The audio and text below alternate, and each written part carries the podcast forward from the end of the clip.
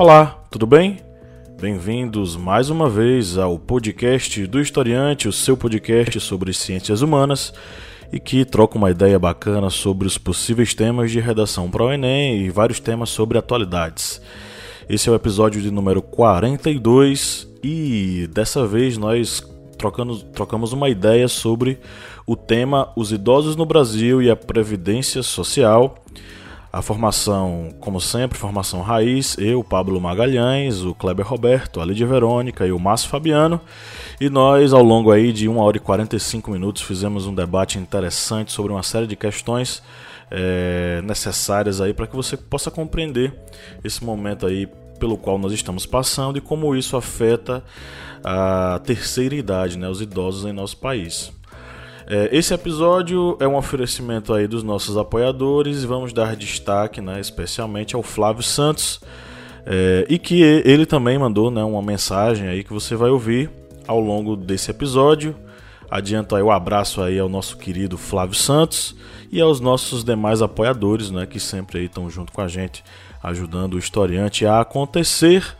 É, antes da gente entrar no episódio, alguns recadinhos. Se você ainda não é é, apoiador do Historiante, seja um apoiador. A partir de um real você já nos ajuda e muito né, a continuar produzindo conteúdo. Se você não pode, tudo bem, continua ouvindo, compartilha com seus colegas e tal. Mas se você quer ajudar de forma mais concreta, mais direta, seja um apoiador. Você vai ajudar e muito a gente na continuidade desse projeto né, e ajudar muitos e muitos outros alunos e, enfim, a compreender um pouco mais sobre uh, história, filosofia, sociologia, atualidades, enfim, o que está rolando no mundo. E se você quiser ser nosso aluno, é fácil, é simples, vai lá no nosso site, historiante.com.br e na nossa aba de plataforma você se inscreve em um dos nossos cursos, né? É, você pode se inscrever no curso sobre ditadura militar, os anos de chumbo em nosso país. Você pode se inscrever no curso Egito e Mesopotâmia, civilizações hidráulicas. Você pode se inscrever no nosso mini curso sobre história de Pernambuco, ou você pode se inscrever no nosso curso sobre o contrato social, fundamentos filosóficos e políticos Uh, enfim, você pode escolher e a cada mês novos cursos estão sendo postados. Fique ligado e se inscreva. As matrículas em qualquer curso elas custam R$ 49,90. É um precinho acessível para que todos vocês possam, é, enfim, cursar. É, eu acho que é isso. Fiquem com o nosso episódio feito com muito carinho para todos vocês. Uma excelente audição a todos.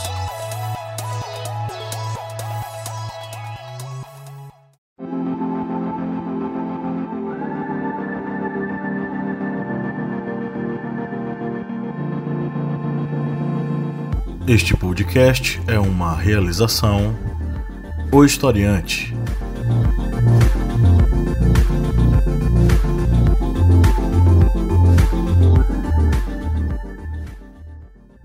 Olá, historiantes! Bem-vindos a mais um episódio do podcast do Historiante, o seu podcast sobre as ciências humanas e que troca uma ideia bacana sobre os possíveis temas de redação para o Enem. Eu sou o professor Pablo Magalhães e aqui na mesa nós estamos com o Márcio Fabiano. Olá, minha gente, coisa boa toda segunda, toda semana a gente aqui. A Lídia Verônica. Oi, olá, hello. Não, não, Lídia, pelo amor de Deus. E o Kleber Roberto. Olá. não, volta então. Olá. Olá, Lídia Verônica. Olá. E o Kleber Roberto. E aí, galera, beleza? Ditadura nunca mais. Bom, estamos hoje aqui reunidos para tratar sobre mais um possível tema de redação para o Enem. E esse mexe com as pessoas que estão aí na chamada terceira idade. O tema é os idosos no Brasil e a Previdência Social. E para começar os debates, a gente está aqui com uma matéria né, do portal GGN que diz o seguinte: Nova Previdência vai aumentar de 3% para 70% a parcela de idosos na pobreza. A matéria foi publicada no dia 30 de março e ela diz o seguinte: Ao longo das próximas décadas, o, atual projeto de reforma da Previdência Social do governo Bolsonaro vai afetar decisivamente a situação dos idosos em todo o país. Hoje no Brasil a pobreza entre os idosos é de cerca de 2 a 3%. Estudos recentes do IPEA, Instituto de Pesquisa Econômica Aplicada, mostram que sem a previdência e a pobreza, sem a previdência, a pobreza atingiria 70% da população idosa. É disso que estamos falando, afirmou o professor Eduardo Fagnani, do Instituto de Economia da Unicamp. Fagnani participou essa, Fagnani participou esta semana do debate Nova Previdência ou o Fim da Previdência, organizado pela ADUNICAMP, Associação dos Docentes da Unicamp. O debate foi mediado pela professora do IMEC, Instituto de Matemática, Estatística e Computação Científica, diretora da ADUNICAMP, Verônica Gonzalez Lopes. É, ela teve também a, é, esse evento teve também a participação do advogado Nilo Roberto e do, dire, e do dirigente da CUT, Central Única dos Trabalhadores, João Caires. Durante o debate, Faniani tratou da questão econômica. Segundo o professor, o objetivo desse projeto da reforma da Previdência é acabar com a Seguridade Social conquistada no Brasil com a Constituição de 88, no período de redemocratização do país. Mas ele lembra que haverá um impacto muito grande na economia das cidades brasileiras. A Previdência Rural e a, pre e a prestação continuada reduziram o êxodo rural no Brasil, reduziram o êxodo do Nordeste para o Sul. E entre 70% a 80% dos municípios brasileiros, a transferência dos recursos da Previdência é maior que os recursos transferidos pelo Fundo de Participação Municipal. Esse montante de recursos aquece a economia nas cidades brasileiras, relatou Faniani. É, no total, são cerca de 42 milhões de benefícios. Se cada pessoa tiver dois membros da família, eu estou falando de 120 milhões de pessoas. E desse total, 70% recebem apenas o piso do salário mínimo, continuou o professor Faniani. É, ele conclui o seguinte: reformas da Previdência são necessárias e são feitas em todos os lugares do mundo porque você tem que ajustar a expansão demográfica às regras do sistema. Países sérios, civilizados, desenvolvidos já fizeram suas reformas da Previdência e estão fazendo a todo momento. Mas eles não destroem o seu sistema de proteção social, porque sabem que é importante para o combate à desigualdade. E a gente entra aí num paradoxo que é o seguinte: estamos aí às portas de uma reforma da Previdência que não foi discutida com os setores sociais e que causam é, um, um, mal enorme, um perigo enorme para a seguridade social da população idosa brasileira. O modelo que está querendo ser é, colocado aqui no Brasil é inspirado, segundo o Paulo Guedes, na reforma que aconteceu no Chile, né? E é, sabemos hoje que a situação da, da, população idosa no Chile é preocupante. Né? Muitos idosos no Chile estão à beira da miséria. Então, essa reforma ela acabou causando aí um problema enorme para a população na terceira idade. E aí isso se junta a uma série de outras questões. Os idosos, eles já passam por um processo de exclusão social. Exclusão social é, do ponto de vista cultural, do ponto de vista do acesso às novas tecnologias, do ponto de vista do acesso à informação, do ponto de vista do acesso à saúde. E é, dentro desse contexto, essa reforma vai agravar ainda mais esse processo de exclusão, deixando ele ainda cada vez mais, na verdade, é, desigual e injusto. Né? É, essa mesma população idosa que passa por tantos problemas vai acabar adquirindo um novo problema, um outro problema, que é a questão da falta é, de recursos né, que essa reforma pode causar para uh, os idosos. Bom, é, eu vou abrir aqui a palavra para os membros dessa mesa para eles se manifestarem sobre essa questão tão importante que pode ser tema de redação para o Enem e é tema aí para a gente discutir, debater, né, se posicionar politicamente sobre essa questão da reforma da Previdência. É, amigos historiantes, o que temos que entender nesta reforma da Previdência é que ela quando foi negociada, quando ela foi planejada entre ali a elite é, política do Brasil, ela não foi debatida, como já comentado pelo professor Pablo, com nenhuma entidade social, por exemplo, ONGs ou sindicatos, principalmente sindicatos. Não houve essa conversa, porque cada classe de trabalho no Brasil é um trabalho de uma forma bem distinta. Por exemplo, é, um professor ele não tem a mesma função de um servente de pedreiro. Um ajudante de cargas que leva peso de um lado para o outro, ele não vai ter a mesma função de um arquiteto. E esse arquiteto, ele não vai ter a mesma carga de trabalho de um agricultor. Ou seja, essa reforma, Ela deve ocorrer? Sim, deve ocorrer porque há um, um, envelhecimento da população, mas não da forma em que está sendo pregada pelo governo, que é algo praticamente como se fosse empurrado goela abaixo. Ou seja, não se discute com a população e vocês aceitam o que nós estamos passando e acabou. Não tem essa discussão porque não, não dá para ser justo com um trabalhador rural, por exemplo, com um servente de pedreiro que trabalha ali de sol a sol, de domingo a domingo, do, pegando peso, é, diante, muitas vezes, um agricultor diante de agrotóxicos perigosíssimos, não dá para querer que ele trabalhe com uma mesma carga, com o mesmo tempo de trabalho, de que, por exemplo, um arquiteto ou um auxiliar de escritório já que esse aí, por exemplo, vai ter uma carga de, digamos, de esforço físico e de contato com substâncias nocivas bem menor. E aí devemos lembrar também que essa reforma, como o governo até disse que vai é, igualar pobres e ricos, e eu imagino assim, por exemplo, um dono da Odebrecht indo no INSS pedir lá um salário de aposentadoria, eu acho que isso não vai ocorrer. Esse plano de reforma que não foi negociado com as entidades de classes, ela foi negociada com os generais, com os oficiais do Exército. Houve uma reunião entre os oficiais da Aeronáutica, da Marinha, do Exército, para debater sobre a sua reforma, sobre o que eles iriam querer. E depois houve esse debate com o ministro da Defesa, ou seja, entre os militares foi algo negociado entre eles. É tanto que muitas pessoas, de tanto do próprio governo como da oposição, disseram que o, a reforma da Previdência para os militares é seis por meia dúzia.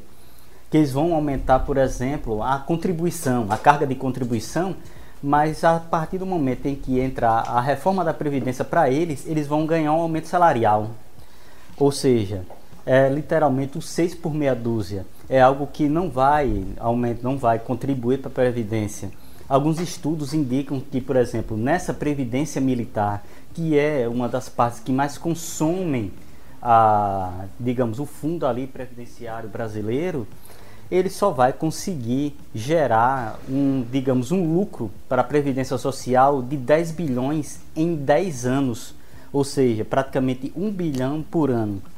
Vocês podem até pensar, ah, um bilhão é muito, mas essa previdência militar, ela faz, segundo alguns estudos, consomem por ano 49 bilhões, ou seja, é um, uma economia que não vai fazer tanta diferença no impacto da folha previdenciária causada pelos militares. Lembramos aí, é necessário fazer uma reforma da Previdência? Sim, pois a população envelheceu.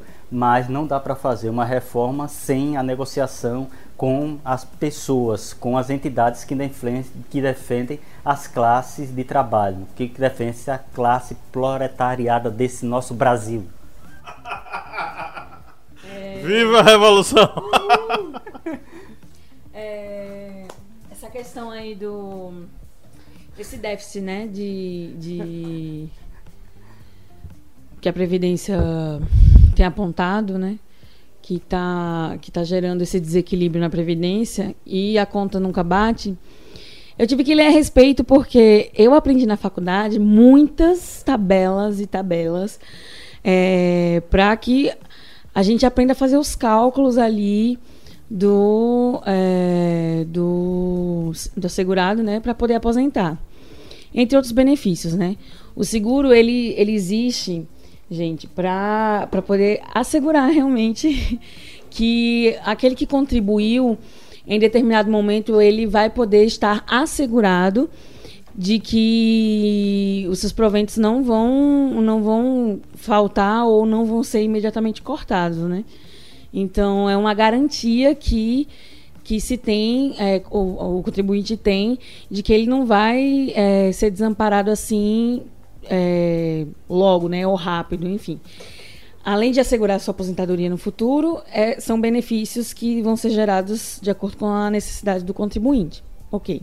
A contribuição é feita com é, uma parte do seu salário, né? É descontado e, enfim, você está pagando pelo seu benefício. Você é ativo porque você é um contribuinte, você contribui. para o que você vai receber. E aí eu não estava entendendo por que, que as pessoas estavam dizendo que as pessoas que estão trabalhando hoje pagam a aposentadoria das pessoas que estão aposentadas. E aí eu tive que ler para poder entender porque tá, tá, tá, tá pesado esse argumento, né? Como eu disse, eu tinha estudado outra forma de previdência, né? A previdência que você contribui e futuramente você é, vai receber aquilo com que você participou, né? Tanto que tem reajuste, tem atualização, enfim, justamente por causa das crises econômicas, né? É, você futuramente vai, vai estar guardado, né? Assegurado é, devido à movimentação do uso do, do seu, do seu, da sua contribuição. E daí a argumentação hoje, forte, pesada, de que os ativos estão sustentando os inativos, né, os aposentados. E daí eu tive que entender o porquê. E é justamente por causa do déficit que, está, que, que se tem, né, da conta que não, nunca fecha a Previdência, mas está relacionado exatamente ao que Kleber está falando. O porquê disso? Por que, que os ativos estão sustentando os inativos? Não é exatamente. não Tem toda a questão da, de ter mais idosos, claro. É, faz, é, os idosos hoje são 25% da população. Mas tem a questão que, que é muito discrepante é, dos, da classe privilegiada. Né? É, os funcionários públicos, os militares em especial, porque o militar, diferente de todos os outros, a sua a pensão pós-morte é vitalícia. Ela é vitalícia, né? Então, isso aí já causa um, um certo desequilíbrio, porque o valor da pensão não é barata e ela é para a vida toda. Então, existe um cálculo mal feito, existe alguém ganhando muito mais do que um idoso do, é, que tem é, sua classe na CLT, né? Enfim. E é por causa de, desse grupo, sempre, né? No Brasil, a, a, o nosso problema de dinheiro é a concentração, né? Dos valores em determinados grupos sociais. E não é diferente. A conta não bate porque o dinheiro está está é, como posso dizer, monopolizado num grupo, né? Monopolizado não, né? Mas é, desproporcionalmente dividido para um grupo privilegiado. E é exatamente esse concentrado. grupo concentrado, obrigada pela palavra. E é exatamente esse grupo que é, não não não quer que a reforma os alcance, né? Que são os militares e é, o pessoal que, que segue sua própria legislação né, referente à contribuição e a, e a os direitos trabalhistas. E aí eu vim entender o porquê dessa teoria de que os ativos estão sustentando os idosos hoje, os aposentados. Mas eu acho que tem que, que quebrar essa teoria e focar mais no grupo privilegiado. Porque o que acontece? O idoso contribuiu muitos deles contribuíram, tanto na economia quando eles trabalhavam, e tanto, enfim, no que hoje você tem e cresceu foi porque é, eles é, trabalharam, contribuíram. Então, os idosos eles estão recebendo a parcela daquilo que eles merecem, de que eles, eles, eles têm direito.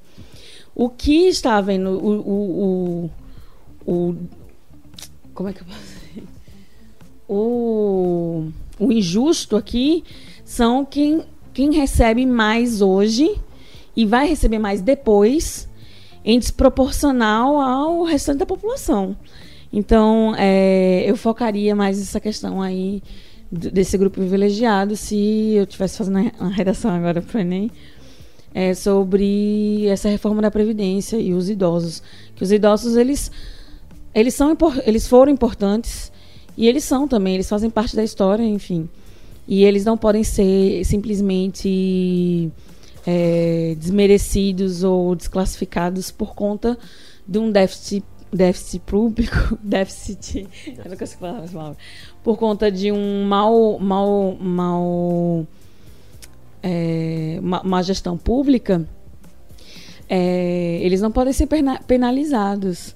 Existem, existe muita coisa em risco.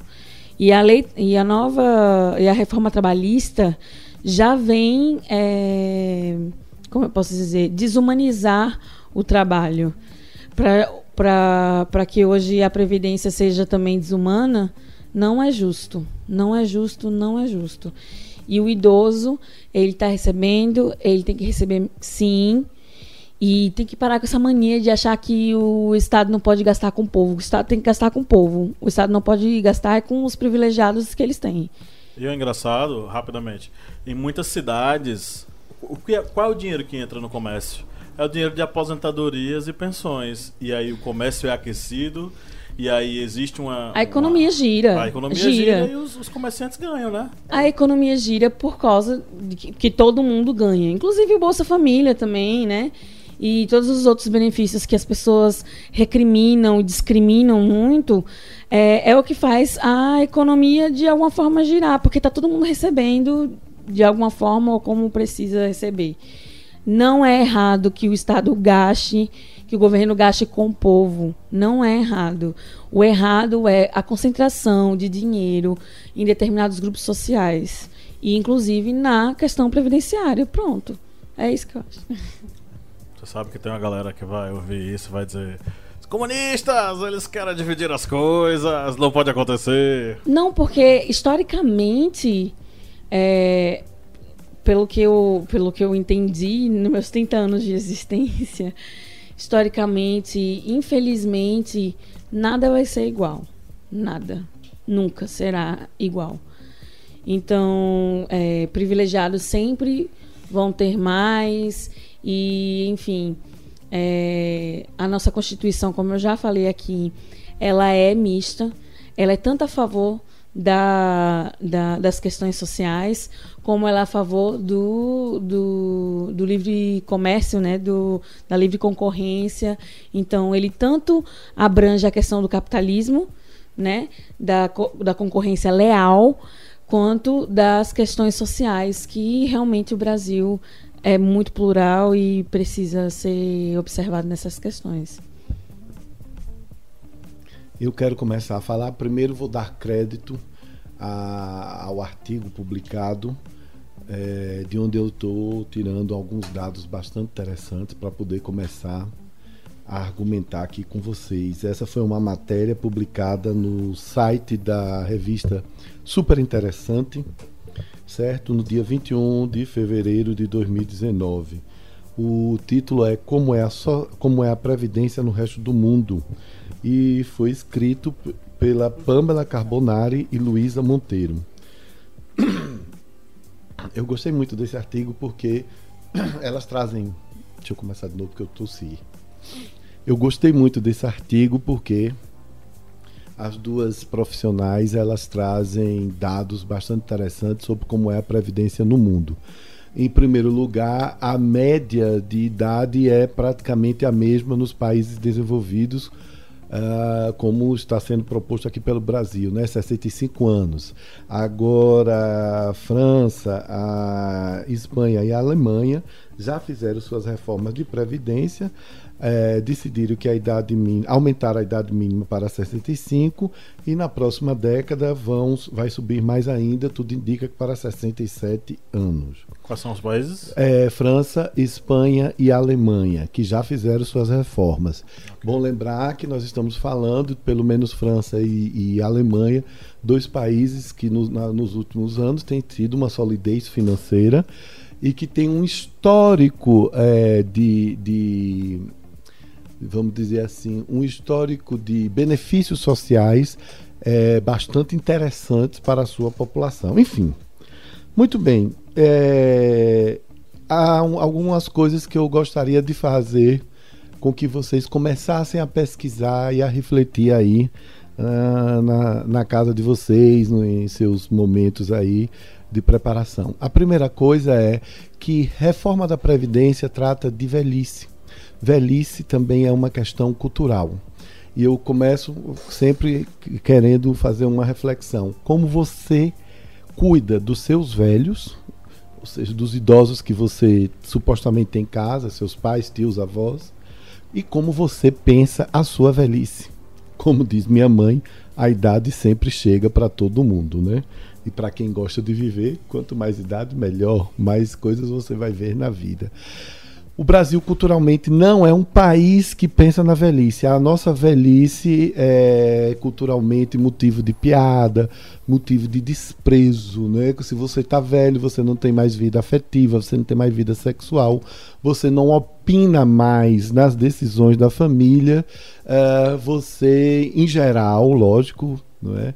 Não estou dizendo que são todas as pessoas que tratam os idosos assim, mas em geral é você fica à parte, né? Você vai ser aquele velhinho simpático que todo mundo gosta, ou então vai ser aquele velhinho antipático que ninguém gosta. Só que alguém precisa sustentar.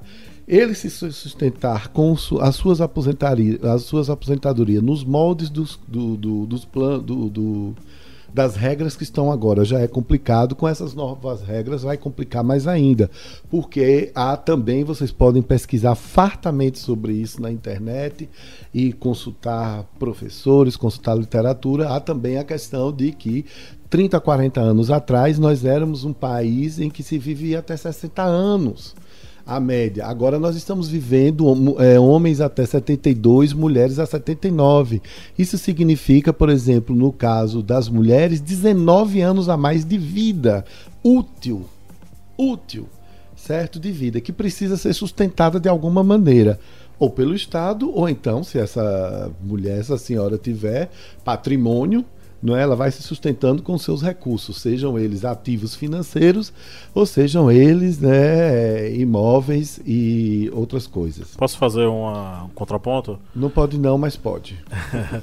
que é o seguinte, quem falou sobre esse assunto também foi o Guilherme Boulos, numa entrevista. É, inclusive, se não me engano, foi no canal do Rafinha Bastos.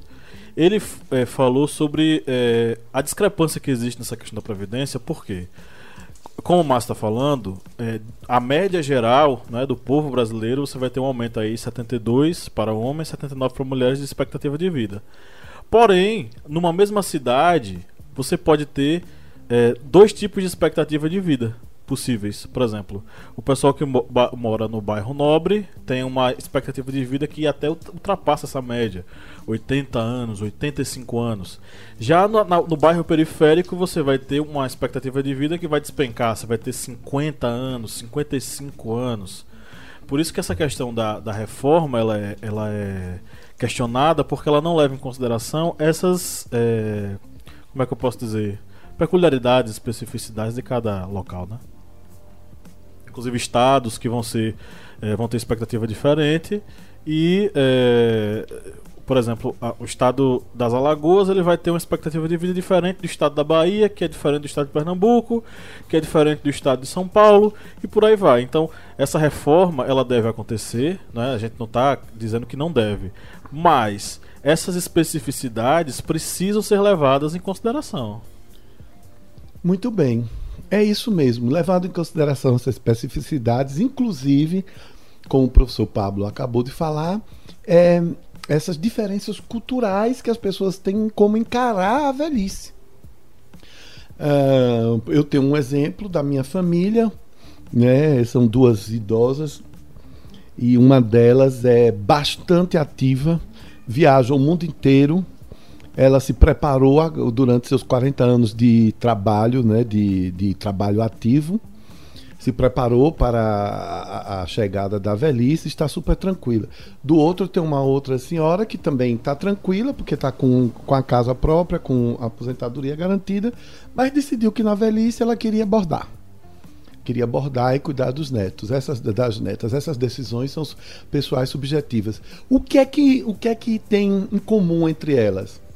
Uma garantia mínima de uma vida saudável, bem-estar Quero falar que essas duas senhoras, ambas professoras aposentadas, ambas têm plano de saúde privado.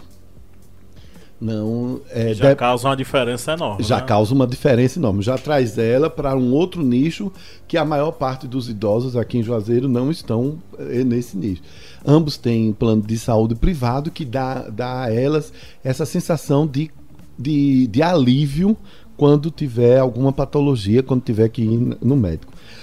Volto à segunda pergunta. Eu tratei da primeira. Como você está tratando seus velhos, como você está cuidando dos idosos, como você está dialogando com eles, o que é que eles significam no seu imaginário, né? Os nossos avós, os nossos avós, os nossos tias e tias mais velhos. Eu quero trazer a segunda pergunta que é como você está se preparando para a sua velhice. Já que o caso, a questão é a reforma da Previdência, Previdência Social, a gente está estabelecendo apenas uma questão financeira, né, gente? Vamos deixar bem claro aí. Como você está se preparando para você ter suporte financeiro, grana, dinheiro, bufunfa, para viver com dignidade a sua velhice num país que ainda está tentando se equilibrar não é? Uh, nesse sentido. Lembrando sempre, preste bem atenção nos dados, nas diferenças de que nós estamos ficando cada vez mais velhos e o número de jovens está diminuindo porque os casais, as famílias, ao contrário de 30, 40 anos atrás, que tinham 5, 6, 7 filhos em média, hoje tem 1,8, dois filhos no máximo, porque ter filho hoje custa muito, custa caro. É, como é que você está preparando para a sua velhice? Eu não sou consultor financeiro, eu só quero aqui falar que é, acho que a gente precisa refletir sobre isso em sala de aula e, e nesse momento do podcast. Eu vou dizer como eu estou me preparando para uh, a velhice. Eu demorei muito para entender que a minha velhice ia chegar, não é? Então, é, eu já tenho uma casa financiada, eu sou um cidadão de classe média, então tudo que eu tenho é o que é oferecido à classe média brasileira. Eu tenho um imóvel financiado, mas naturalmente, além de ser MEI, microempreendedor individual pelo Sebrae, né, onde eu pago ali uma, uma taxa mensal, é, eu resolvi fazer minha previdência privada. Porque a, não confio em políticas que não, não têm a solidez necessária. O governo ainda não criou políticas com, com a solidez necessária para nos dar uma tranquilidade na velhice. E no, no, meu caso, particularmente, que já estou na segunda idade, a velhice está bem ali, próximo da esquina. Nós precisamos entender o seguinte: Kleber tratou num ponto que é polêmico, motivo de muito debate, que aí tem uma outra questão. A reforma da Previdência sai do ponto de vista da grana, do dinheiro que vai sustentar a tua velhice, e entra no ponto de vista da humanidade eu não tenho a mesma carga de suor, de trabalho, de canseira, certo? Eu vou usar essa palavra, que um trabalhador da roça tem. Um trabalhador da roça que pega a sua enxada, que começa a arar, que começa a mexer na terra a partir das 5 horas da manhã. Gente, eu estou falando desse pessoal aqui dos distritos. Isso aqui é realidade nossa. Basta você ir aqui nos distritos de irrigação. Esses trabalhadores pequenos e médios que estão nos distritos com sua rocinha, com suas pequenas e médias propriedades, arando, e começam a trabalhar às 5 horas da manhã e vão até meio-dia, eles chegam meio-dia com 7 horas de trabalhos exaustivos, porque nós estamos no sol do sertão. É muito diferente, como bem explanou Kleber, de um auxiliar administrativo, de um arquiteto, ou até mesmo de nós, nos momentos em que estamos em sala de aulas, estamos numa sala com ar-condicionado, certo? Aqui em Juazeiro e Petrolina, dando aula em ar-condicionado, que a gente tem o quê? O trabalho mental, que é valoroso. Você queria falar que no História antes a gente estava no ar. É. que a gente. A, é, a gente tem um trabalho, no nosso caso, laborioso, elaborar aulas e tudo mais, mas a gente não cansa, a gente não maltrata a pele, certo? A gente tem muito menos chances de adquirir determinadas patologias de quem fica 7, 8, 9 horas no sol quente labutando. Isso esse trabalhador precisa ter um olhar diferente do meu. Caso, a gente, tá, a gente fala em velhices. Em velhices, porque exatamente. São, são trabalhos diferentes, são é, momentos diferentes, a pessoa chega, envelhece diferente. Envelhece diferente. E aí, no final das contas, a gente quer fazer uma previdência igual para todos. Exatamente. Que não pode. Ela, ela, por si só, ela deve levar em consideração todas essas questões que é, é, assolam né, as pessoas e que vai influenciar diretamente na expectativa de vida da pessoa e na qualidade de vida dela quando ela chega à fase é, é da senilidade, a pessoa idosa. Assim como há grupos privilegiados por conta do, dos, do cargo que exerce, é, os brasileiros restantes, né, o resto da população, também tem que ter o seu, o seu o seu labor, né? Equivalente ao que, que recebe, né? E ao que será recebido também. É, na reforma, eles dão 400 reais, né? Para os idosos que é, vivem em situação de miséria, né? E, gente, é um absurdo, porque hoje o quadro de, de trabalhadores informais é muito maior do que os que estão com a CLT em dia. Por conta é, de. O déficit também é, tem a ver também com essa questão do desemprego. É o, o alto índice de desemprego. E estão muitos idosos encaixados aí nesse, nessa, nessa questão da informalidade. Ou seja, ele chega na velhice e não tem, não tem como se sustentar. Não tem, ele não tem essa, ele não é assegurado, ele não tem essa segurança social, né? E aí, quando ele se, ele vai chegar né, na questão dessa reforma, ele vai ter 400 reais fixos, como se a economia ela não mudasse, né? Como se as coisas. Hoje, 400 reais não é nada. Na verdade, um salário mínimo não é nada. Para você se viver bem hoje no país, você precisa de mais de 5 mil reais. A saúde é fraca, a, o ensino é ruim, é, a, o mercado é caro, é tudo caro no Brasil. E aí você dá 400 reais para um idoso que em grande maioria tem diabetes, hipertensão e todas essas questões aí que no dessa que ele foi exposto. É, não, e também na questão do que ele foi exposto no trabalho. Gente que trabalhou com periculosidade, com insalubridade e vão futuramente é, levar né, as consequências do seu labor. E muitos deles informais, que vivem em situação de miserabilidade, vai ganhar 400 reais e não vai poder pagar nenhum remédio. E se o SUS for tirado do, eh, se for tirado do, do, do setor né, público, é, o que, é que vai acontecer? O idoso vai morrer antes de chegar no hospital, porque não vai existir hospital para o idoso. Nem para a gente, imagine para o idoso. No caso, a nossa sociedade ela não está pronta, não está preparada para a velhice.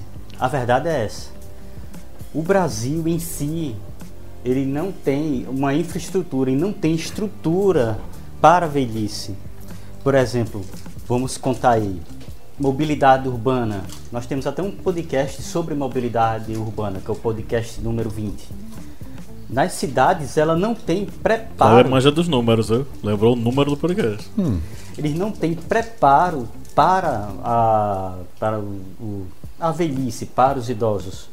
Por exemplo, em estudos feitos no Distrito Federal, indica que 26% dos acidentes que ocorrem no trânsito são com idosos. Idosos que não conseguem passar uma faixa de pedestres por causa do, do tráfego, que não conseguem cruzar uma rua por causa de um semáforo que abre rápido para ele. Isso daí causa o que?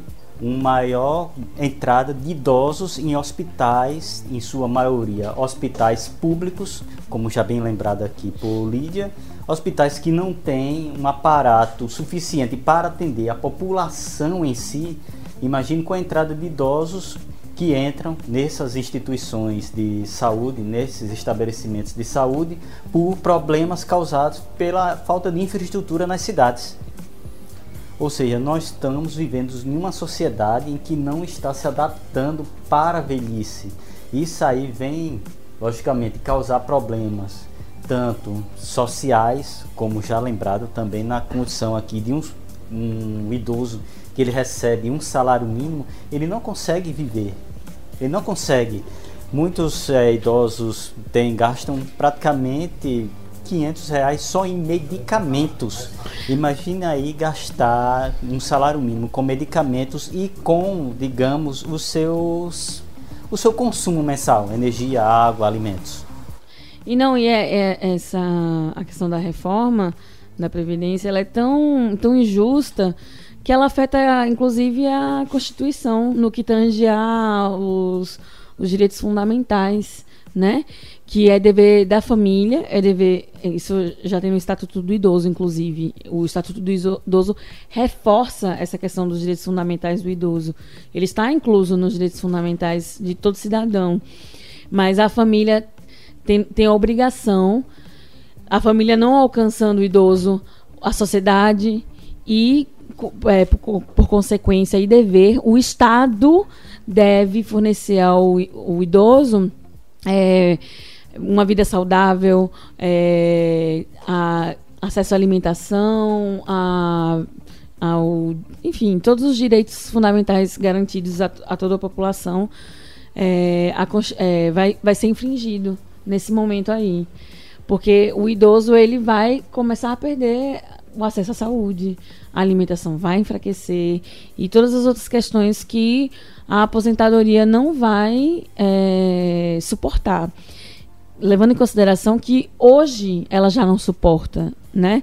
A aposentadoria ela já é insuficiente. Ela não, ela não alcança a, a, a economia que a gente vive hoje. A aposentadoria de hoje já. Imagine com a reforma. Que, que crime, né? É, Márcio vai falar, mas depois eu quero voltar no assunto da, que Pablo levantou sobre o Chile. É um tema bem polêmico. É, eu queria abrir aspas agora para retornar à matéria da super interessante que eu falei é, no início, é, as jornalistas dizem o seguinte: além da abre aspas, além da idade mínima, outra questão é o quanto vai cair efetivamente na conta, ou seja, quanto nós iremos receber logo depois de nos aposentarmos.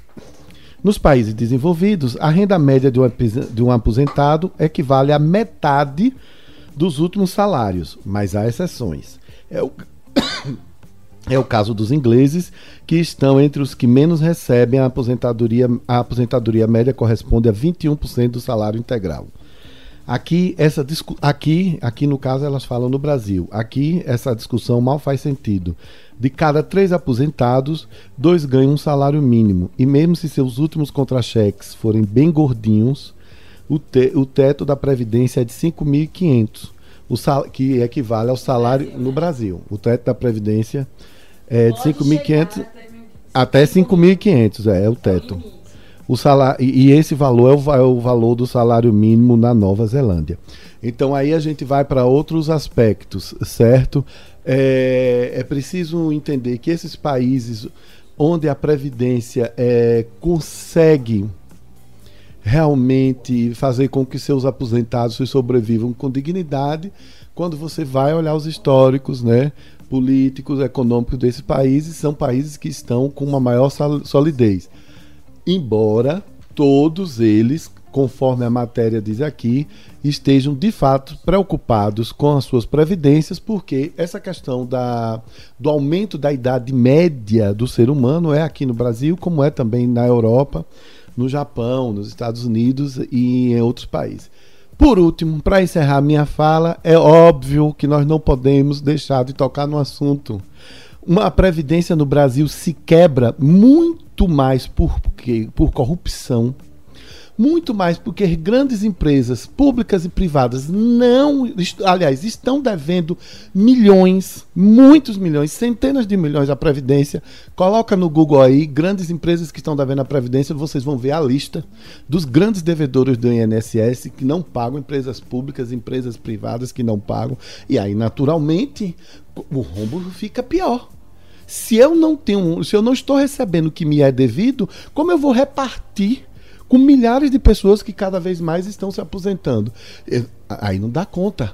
Sabe por quê? Porque a matemática, minha gente, vocês sabem disso, é uma coisa exata. 2 mais 2 é 4 e acabou-se. 4 dividido por 2 é 2. E por aí vai. Então nós precisamos também entrar nessa nesse flanco, entrar nessa. É, é, entrar nessa caminhada, entrar nessa batalha. Aliás, de lutar intensamente contra a corrupção no Brasil, porque pelo menos vamos tentar é, respirar um pouco mais. É, se a gente consegue resolver essas questões, por exemplo, dos rombos na Previdência, é, a, gente, a gente certamente vai conseguir equilibrar as contas. Só lembrando de uma coisa que eu não queria deixar de falar, que não começar na minha cabeça. Precisamos refletir sobre uma última coisa. Filhas de militares. As filhas de militares, elas recebem as, as aposentadorias integrais dos pais, a mulher e as filhas, certo?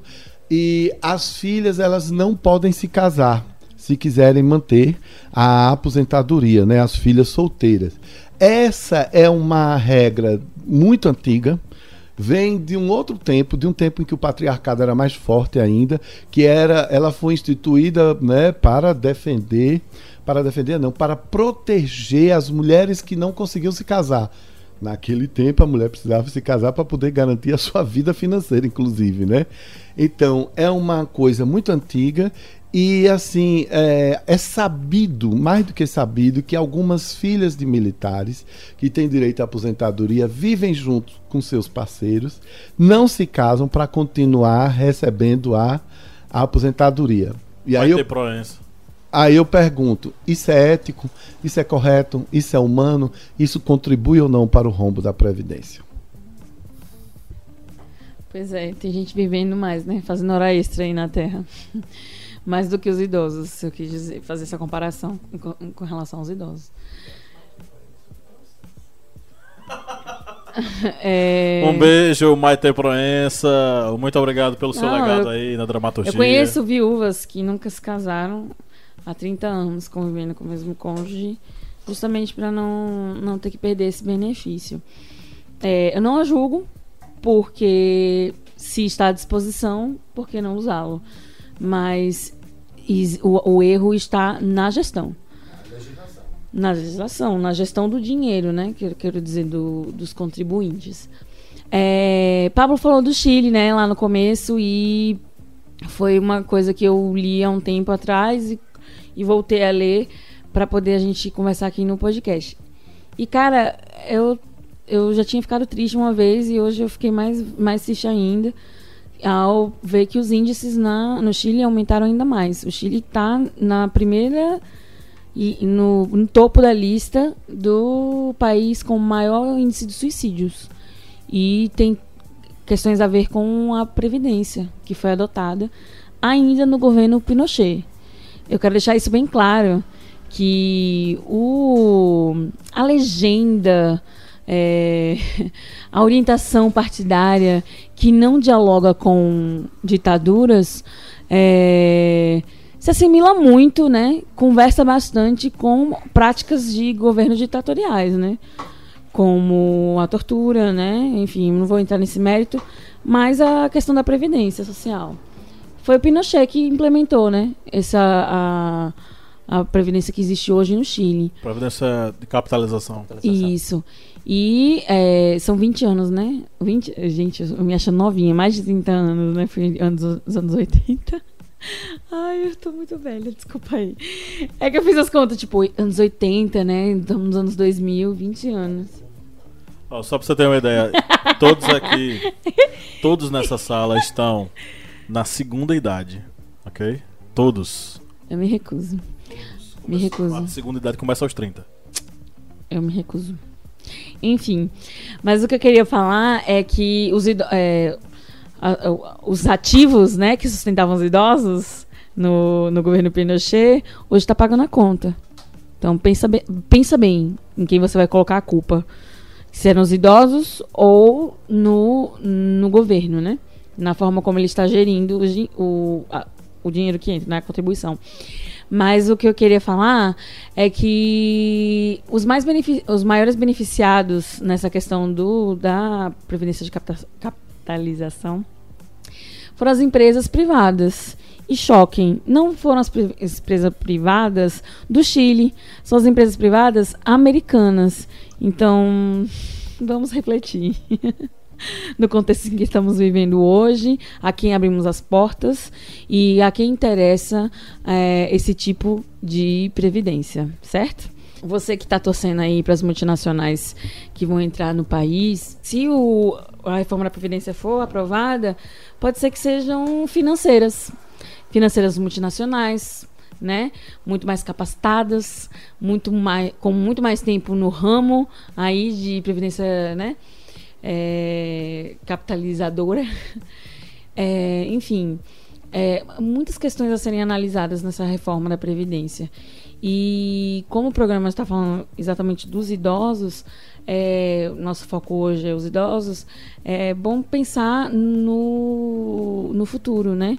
Que amanhã você vai ser idoso, então você vai estar tá, é, colhendo os frutos do que você está escolhendo hoje. É, os idosos no Chile estão sofrendo, eles estão se suicidando porque eles acabam sendo um peso na, na economia familiar. É, por mais que aqueles que tenham feito economias com o passar do tempo é, e se planejado quando, quando aconteceu a reforma previdenciária no Chile, é, eles não conseguiam acompanhar o, as crises econômicas.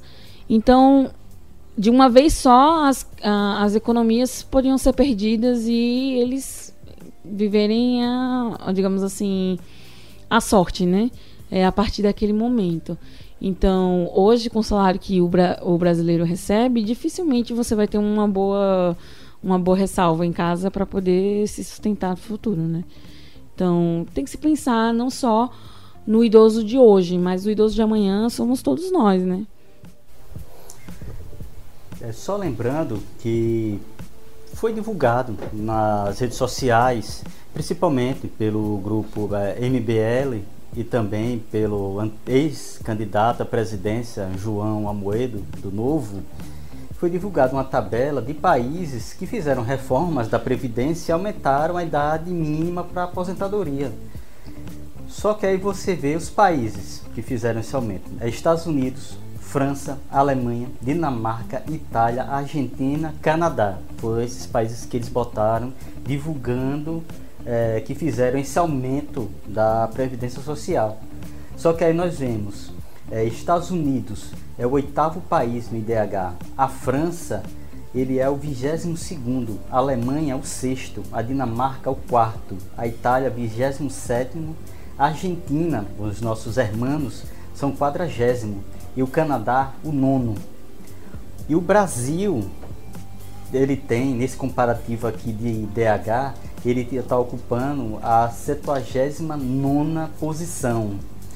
Ou seja, ele, pessoal que aí está defendendo com unhas e dentes uma reforma da Previdência sem essa análise, como já comentado aqui bastante nessa, nessa mesa redonda, nesse podcast, de que há essas discrepâncias de idade, há várias velhices no plural, eles não analisam que ao divulgarem esses dados aqui desses países que fizeram essa reforma, que fizeram esse aumento na média de idade, são países ricos, são países que têm uma boa estrutura de saúde, são os países que têm uma boa estrutura de educação, são países que a idade, o salário mínimo. É um salário que você consegue viver, que você consegue ter lazer, que você consegue ter segurança, ou seja, são países com essa evolução social. E o Brasil é um país da desigualdade, ou seja, não podemos comparar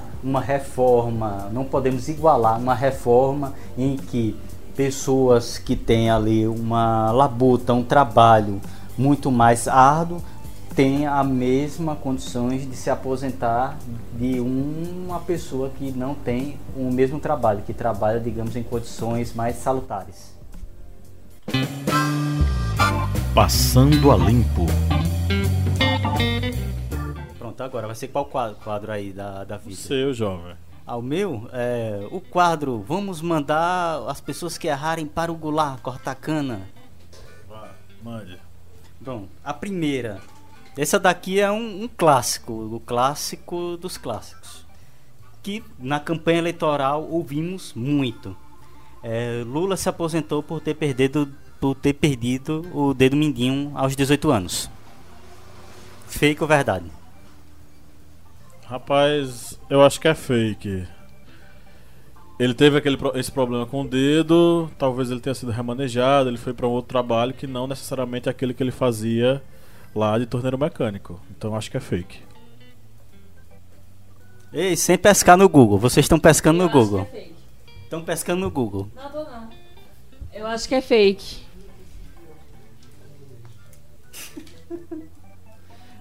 Caro aristocrata. Eu acredito que seja fake.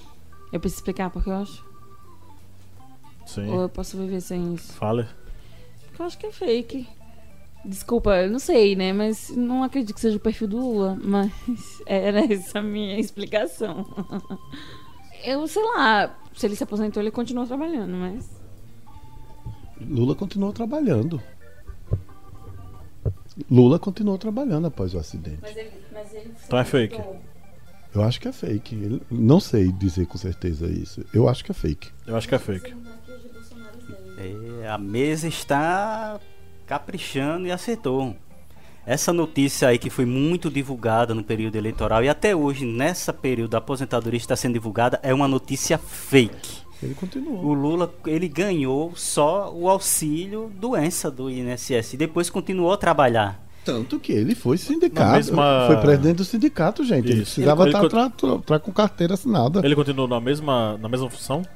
Não, não, ele continua em outras funções e ele se aposentou pela lei da anistia.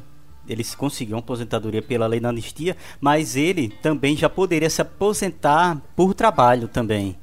Porque pelo trabalho ele já tinha contribuído, deixa eu ver aqui, mais de 40 anos.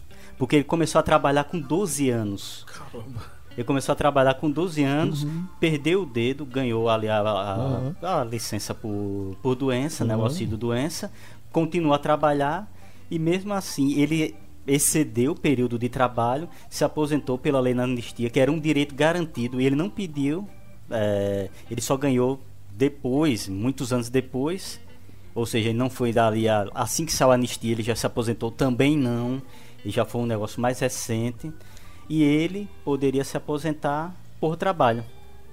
Isso aí foi uma notícia fake infelizmente foi muito usada na eleição e está sendo utilizado hoje. Demais. E tem mais outra aqui, Manda. que é uma que está saindo agora e está rodando muito no, nas redes sociais por causa dessa da reforma da previdência. É que Dilma queria que os homens se aposentassem no total com 95 anos. Tem nem o que dizer, né, É Cleber? fake, Não tem é nem o que é dizer. fake. Pelo amor de Deus. Gente, e se fosse verdade, cara? Não é o novo, não é hora de mudar? Tem que mudar, tem que melhorar isso daí. Isso daí foi exatamente. Já tá nítido que é uma notícia fake, mas que está sendo muito divulgada e muitas pessoas estão acreditando nisso. Isso daí é por causa daquela reforma que ela queria fazer dos 95 pontos e 85 pontos, que era 95 pontos para o homem e 85 para a mulher, que era uma soma de, de, de período por contribuição, ou seja, anos que trabalhou e contribuiu, mais idade. Nesse cálculo, se chegasse a 95 pontos, se aposentaria o homem e 85 a mulher. Mas muitas pessoas aí estão usando esse argumento de forma mentirosa. Utilizando isso aí, infelizmente está sendo divulgado e muitas pessoas estão acreditando. Rapaz, eu não me surpreendo muito não, viu? Ah, é? Então tá.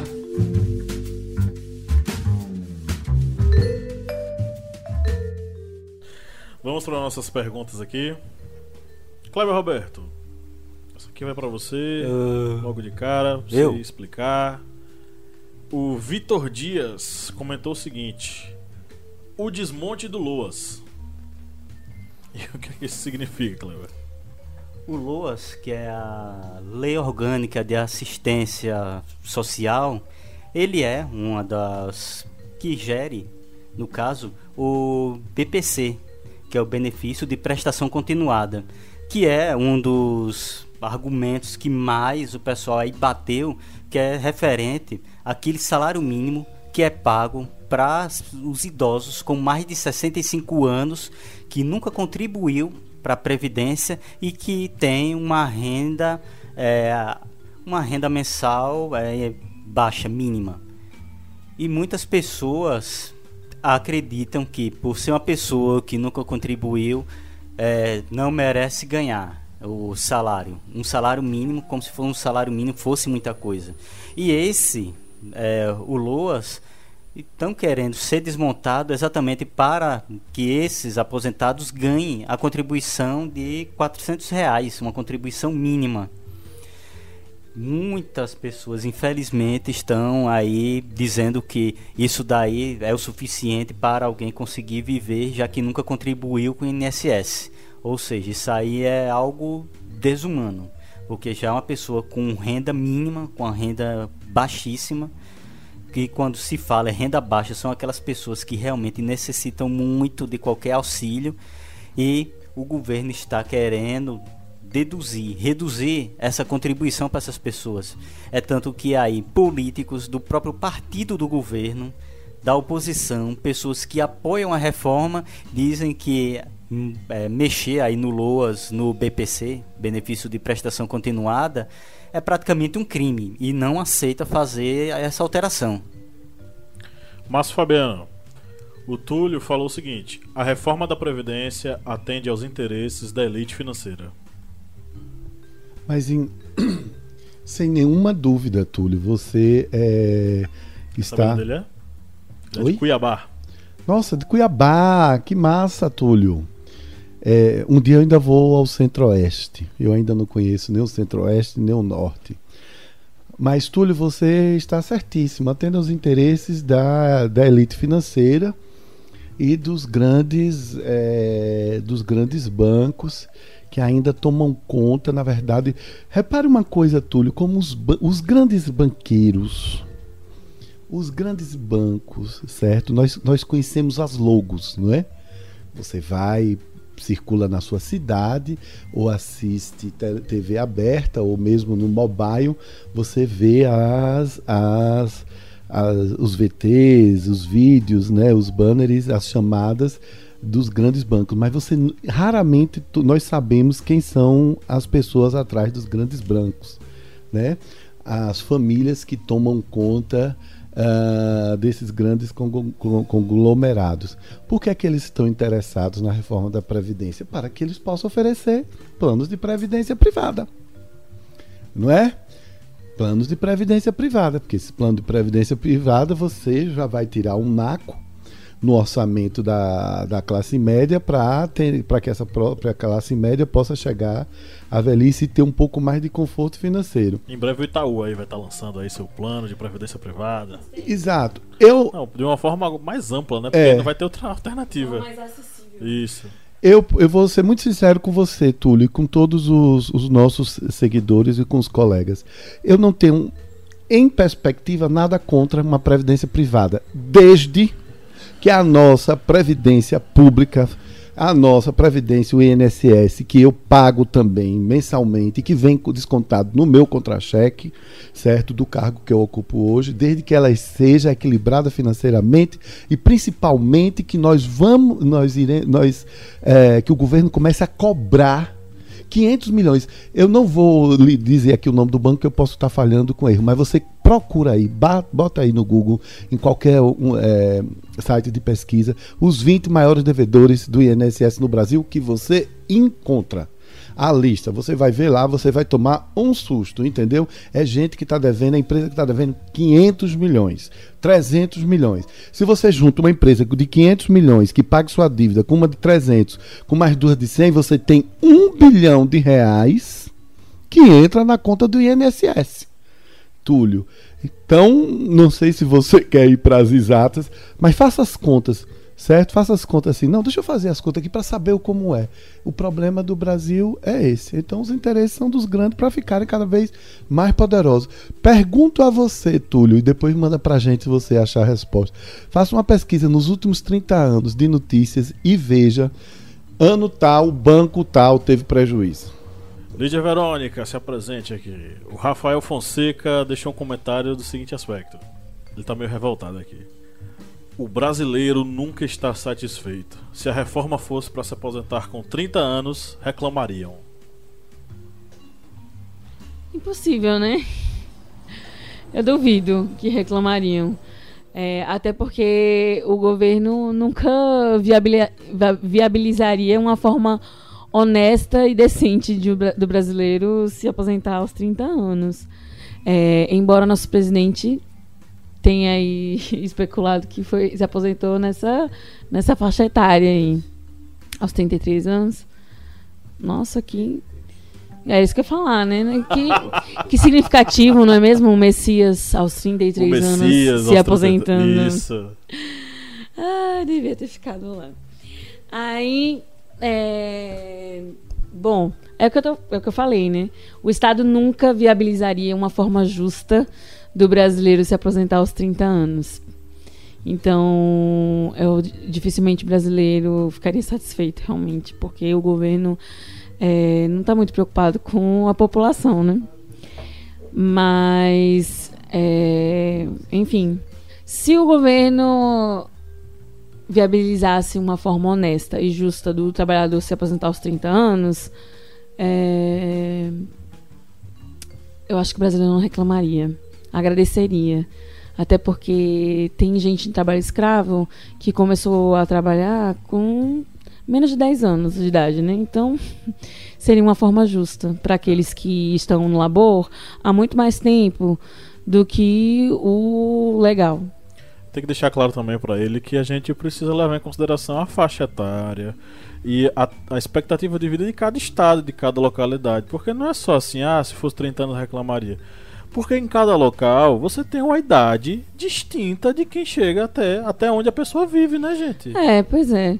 Se em Petrolina, que é onde eu moro, é, a expectativa de vida for 30 anos, aos 25 ou 20 anos seria um bom tempo para se aposentar, acredito eu. Então, enfim, é, o brasileiro reclama porque o brasileiro conhece as- o governo que tem e conhece a sua própria situação. Então, ele tem mais que reclamar mesmo. É só um minutinho. É, só para embasar o que o professor Márcio comentou, está uma reportagem no Jornal Nacional, Jornal Nacional da Globo, falando sobre os chamados devedores contumazes, que são aqueles devedores que têm dívidas com a União e ficam arrolando essas dívidas no judiciário. é, Refis. É o refis. não é nem um refis, é aqueles que não entram nem no refis, aqueles que ficam arrolando a dívida mesmo, nem entra no refis. Simplesmente faz o Porque o empurrar com a refis é um- barriga. o que refis é um refinanciamento que É. a- o Estado oferece para essas empresas regularizarem sua eles não situação. entram E nos, últimos, nos últimos dois anos, coincidentemente, o refis é, foi, foi proposto várias vezes e de formas bem flexíveis É, mas aos esses- empresários. Mas esses contumazes, eles nem entram nisso, eles ficam empurrando com a barriga mesmo. Aham. Não, sim, sim. Viu, Mas é porque professor? ambos são devedores, entendeu? Viu, professor Márcio? E nessa reportagem disse que esses devedores contumazes, que são grandes empresas, grandes empresários, devem à União mais de um trilhão. Não é milhão, não é bilhão, é um trilhão de reais de dívidas que ficam arrolando na justiça, não negociam, não pagam. E o governo está aí tentando propor alguma coisa para tentar reaver todo esse dinheiro. O Kleber, dava pra você fazer uma música. Não é milhão, não é bilhão, com nós é trilhão. Vamos lá. E é exatamente o que nós temos aí. O governo quer muitas vezes descontar no povo aquelas dívidas, aqueles problemas de caixa ali que estão ali, não fecha o orçamento, enquanto tem grandes empresas, grandes empresários devendo fortunas ao governo. O Aleph Veiga também se manifestou sobre esse assunto. Ele colocou: a reforma da Previdência apenas beneficiará a elite, pois nem todos têm como pagar a contribuição. É, no final das contas, é, essa contribuição ela é compulsória, né? Lá na, na, na- folha de pagamento. Só que nesse caso, é, nem todos teriam é, como contribuir o tanto de anos para conseguir se aposentar. Essa é a questão. Então, assim, é, a gente precisa lembrar sempre. A gente trabalha com um país tão grande, com realidades tão diferentes, tão distintas, que a gente precisa le- levar em consideração que a reforma da Previdência ela tem que abarcar as diferentes faixas etárias, as diferentes expectativas de vida que cada estado apresenta. E como a gente já falou aqui é, antes sobre esse assunto, cada cidade possui expectativas de vida distintas em bairros distintos. Então a reforma da Previdência precisa levar isso em consideração e não ser feita é, como está é, acontecendo para descer goela abaixo e aí o trabalhador, quem sai mais prejudicado são os trabalhadores e mais ainda, Lídia Verônica, as mulheres são as mais prejudicadas. Saiu estudo apontando isso. As mulheres são as mais prejudicadas. As mulheres trabalhadoras são as mais prejudicadas com a reforma da Previdência. Então tem que levar isso em consideração. O Márcio estava com uns dados aí para mostrar sobre as empresas, as maiores devedoras. E eu acho que agora a gente perde alguns patrocínios. Brincando. É Túlio e, e quem? Aleph. Túlio é, e Aleph viu, é, principalmente você, Túlio, que eu fiquei devendo, fui fazer meu dever de casa, que foi fundamentar minha informação. Você coloca aí no, na pesquisa quem são os maiores devedores do, da Previdência no Brasil e aparece uma matéria da, da Gazeta do Povo, certo? Em que ela fala, a matéria é de 2 de junho de 2017, tá? Em que ela lista os 500 maiores devedores do, da Previdência no Brasil. Bom, em primeiro lugar, é uma empresa que eu viajei muito, hoje não existe mais, é a Varg. É uma empresa aérea, mas em segundo lugar é a famosa JBS, com 2 bilhões 395 milhões, a Vasco e por aí vai. Eu, rolando aqui uh, no smartphone, descobri que na 22 posição está o Banco Bradesco. O Banco Bradesco patrocina o Cirque de Solé, mas está devendo 575 milhões à Previdência Privada. E uma empresa aqui da Bahia, que eu também frequentemente uso, inclusive ela mudou de nome, que era a empresa São Luís Viação Limitada, hoje se chama Falcão Real. Ela está na 29 posição, 472 milhões de reais. Toda vez que eu for entrar, no, agora comprar uma passagem pela São Luís, eu vou olhar como quem diz assim: hum, eu devia estar viajando de graça, porque por causa de vocês também vai ter esse problema na Previdência. É interessantíssimo que a gente leia isso, Túlio e Aleph Sabe por quê? Não para a gente ficar xingando essas empresas nas redes sociais, mas para nós entendermos esses contextos. Porque basta você pegar, pegue sua calculadora e some a dívida dos 20 primeiros colocados. Se isso daí fosse conseguido, obtido pelo governo, seria um grande alívio, acho que por um tempo bastante significativo, nas contas do INSS e da Previdência Social do Brasil. Nós precisamos saber disso, tá bom? É uma matéria muito interessante.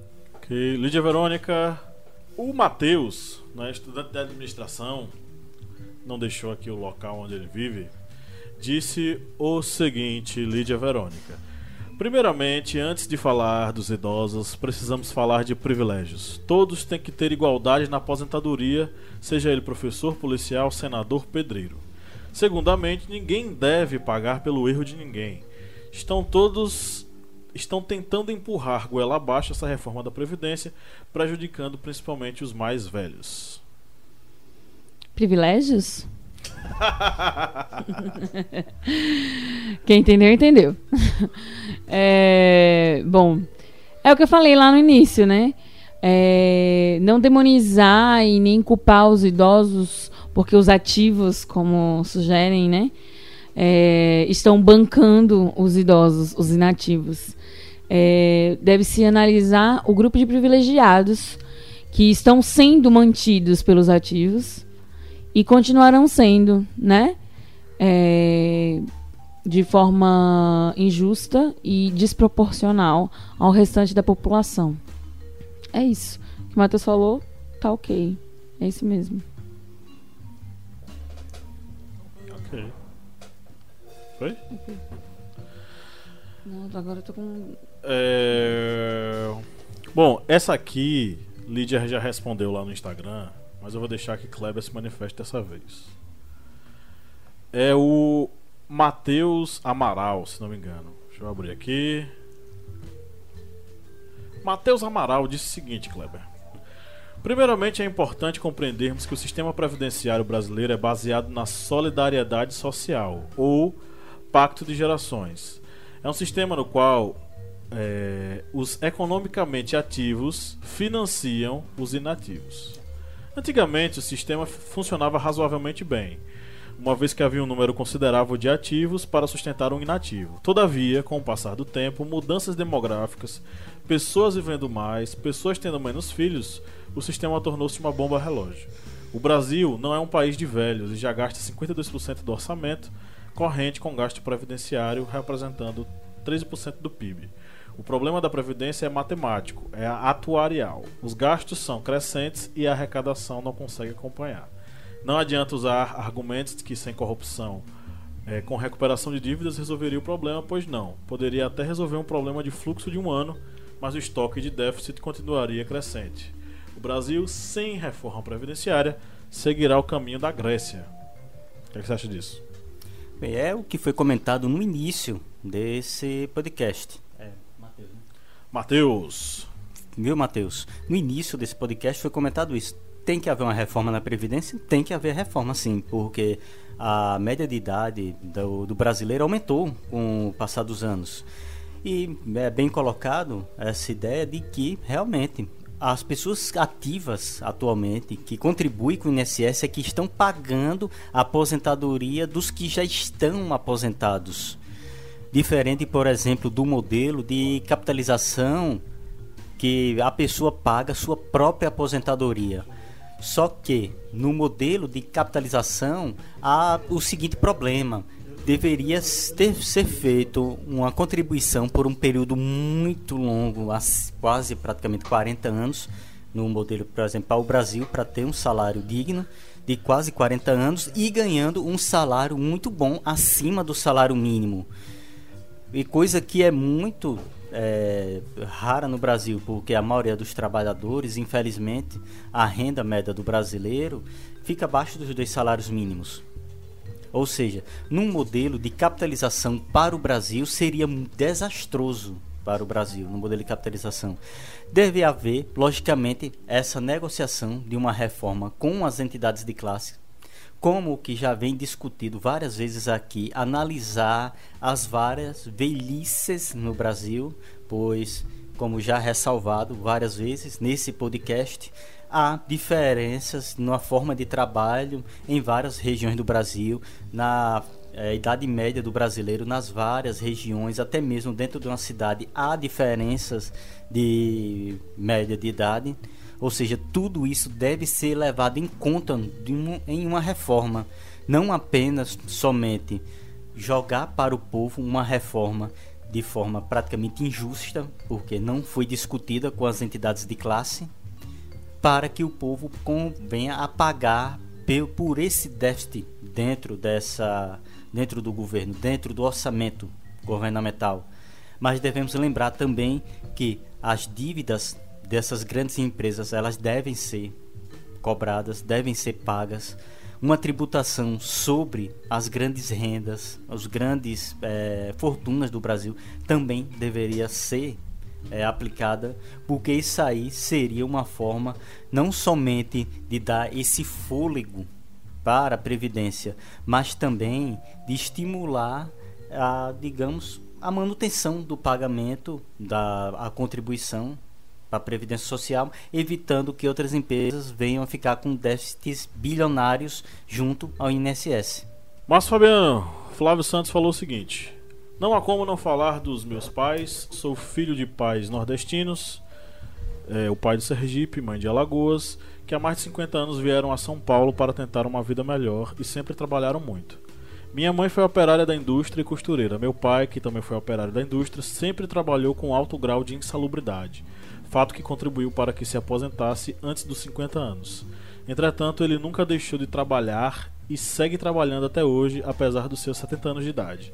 Não há um centímetro desta enorme cidade que não tenha o suor do trabalho do povo nordestino, seja nas ruas e avenidas, nas construções de edifícios estações de trem e metrô, enfim, em toda Sampa.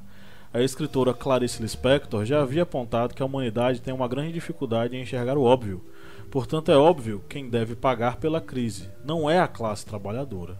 Se hoje o que se recebe não é suficiente, no futuro será pior. Sou totalmente contra a reforma da Previdência, pois os mais afetados serão pessoas como meus pais. Estamos nos aproximando da Semana Santa, o feriado cristão, e o fato é que os pães e peixes não estão sendo multiplicados. Que vem, o que vem se multiplicando no Brasil atual é o desemprego, a desesperança e o desespero. O direito à aposentadoria não é um luxo. Flávio Santos, tudo bom, querido? É, preciso começar dizendo: alguma coisa acontece no meu coração, e só quando cruza Ipiranga e Avenida São João, os teus pais são iguais aos meus tios e a tios e tias que também nos anos 60 saíram de, do sertão baiano aqui, Jaguarari, 103 quilômetros distante de Juazeiro. Alguns deles foram tentar a sorte, como se dizia naquele tempo, em São Paulo, né? Alguns deles é, se deram bem, outros, uns mais, outros menos, de acordo com seus perfis e de acordo, lógico, com os seus destinos. É, Flávio, você tem absoluta toda razão. Primeiro, eu concordo, adoro quando vejo alguém que é filho de nordestino para dizer São Paulo somos nós. Eu não sei você, mas eu quando eu vou. Primeiro, eu preciso falar uma coisa, gente. Eu adoro São Paulo, eu adoro aquela capital, aquela loucura, aquela, aquela poluição, aquele monte de gente, aquela imensa possibilidades que você tem de, de ver é, expressões artísticas. Eu adoro o metrô. Eu adoro gente, eu sou meio, meio pirado, então eu gosto muito. Eu já fui passar férias em São Paulo e me lembro que uma moça virou para mim e disse: Mas o senhor é da Bahia, por que, é que o senhor não foi para praia? Eu disse: Porque praia lá eu tenho todo mês, é mais fácil, eu quero ver essa confusão. Você está certíssimo em relação a São Paulo, a seu pai. É, aposentadoria nunca é um luxo, aposentadoria é direito. E é direito de quem, como seus pais, pagaram direito não é? Pagaram todos os dias, como meu tio, meu tio Jaime, minhas tias também pagaram. Hoje eles estão aposentados e eles estão recebendo o que tem. Evidentemente que algum, é, eles, eles conseguem ter uma vida um pouco mais confortável, porque além da aposentadoria, eles fizeram suas poupanças, eles fizeram seu pequeno patrimônio de classe média, né? Constrói uma casa, aí constrói outra pequenininha ali, um puxadinho aqui, ali, aluga e vai reforçando o orçamento doméstico. Mas não tem ninguém rico vivendo de aposentadoria, dessa aposentadoria média honesta. Então você está certíssimo, Flávio. A gente tem que abrir o olho, tem que é, tentar é, mostrar. Acho que a hora é agora. E, e, gente, deixa eu só dizer uma coisa. Tá na hora da gente. É ótimo a gente ouvir os nossos podcasts, é ótimo a gente debater, mas está na hora da gente mandar um e-mail, da gente ligar, da gente entrar na rede social do deputado em que nós votamos e dizemos: olha, eu não concordo com a reforma da Previdência. Ok, para finalizar, Lídia Verônica, o João Carlos falou o seguinte: resumiria em uma palavra: desrespeito, desrespeito aos brasileiros. Ah, sim. Com a pluralidade que existe no Brasil, com todas as situações tão diferentes. O tamanho desse país, gente. Olha as condições climáticas de cada região. Como já foi dito aqui, ao que o, o, os trabalhadores são expostos né, em determinadas áreas. É, você tem diferentes estatísticas de, de, de, expectativas de vida em diferentes regiões. É, você tem a questão do do, do núcleo familiar, que é diferenciado, é, que, como a gente já trouxe em outros podcasts, é, a mulher hoje em dia também é chefe do lar e ela tem é, suas, é, suas é, restrições no mercado, na sociedade. Enfim, é um, um país muito plural para simplesmente chegar e dizer um mais dois é, três e enfim, acabou a história. Não é assim. É, tem, tem outros, outros, outros panoramas, outras é, perspectivas para se analisarem. E quem, quem faz essas. Geralmente, quem faz essa lei, ou as leis, elas. Eles acabam estando um pouco longe da, infelizmente, do grupo que o elegeu, né, para representá-lo. e acaba não analisando as circunstâncias e as particularidades do grupo a que ele representa. Ele olha muito para a sociedade em que ele vive, o padrão de vida que ele leva, as pessoas com quem ele convive, a vida social que ele tem, e muitas vezes não é o grupo social que ele representa. E aí as leis acabam por atropelar os direitos né, fundamentais, os direitos dos brasileiros. E por fim, aquele representante aquele líder político, né, é, que deveria representar o povo, acaba desrespeitando por não não, não dialogar, não, não fazer parte da realidade dele mais. Enfim, é falta de respeito e enfim, é o que mais que eu posso dizer. É isso mesmo. Ok, chegamos ao fim dessa rodada de perguntas dos nossos é, seguidores. Foi bacana. Eu queria agradecer a todo mundo que participou, mas não teve o seu nome citado aqui. Continue participando, porque em breve, é claro, né, a gente vai conseguir ler aqui sua interação. É muita gente, então vai desculpando aí. Mas um grande abraço a todos que participaram. Eu tenho aqui duas mensagens especiais de seguidores nossos que resolveram se manifestar, né? Vou passar agora a, a, a, a fala do Flávio José, gente, para vocês ouvirem, tá? Vamos lá? E aí, galera do Historiante, aqui é o Flávio dos Santos, de São Paulo. Eu sou graduado em História, acompanho o trabalho de vocês, é um trabalho belíssimo e de extrema importância para a divulgação do conhecimento, principalmente nesses tempos sombrios que estamos vivendo, em que a sociedade está cada vez mais carente de conhecimento e ciências humanas. Um grande abraço a cada um de vocês, valeu! Ok, esse aí foi o Flávio José, mandou a sua mensagem aí pra gente. Um abraço aí. É, ficamos muito felizes né, com essa interação, né? Com certeza. Sempre é muito gratificante ver que nós estamos conseguindo aí informar e passar o conhecimento para os seguidores aqui do Historiante. E o Pablo Henrique mandou uma mensagem para a gente, foi uma sugestão que ele fez, é, dizendo o seguinte: Olá, já, para, já apareci outras vezes falando as, sobre as playlists. Novamente venho dar mais uma sugestão e agradecer por toda essa ajuda que vocês estão me proporcionando. A princípio, eu indicaria em um quadro específico a princípio, eu indicaria um quadro específico para que cada um dos professores comentasse sobre qual argumento usaria caso aquele tema fosse tema de uma redação. Eu sei que já tem uma publicação para os alunos ditarem seus argumentos, mas um argumento e um comentário citado pelos professores ficaria bem melhor de ser compreendido.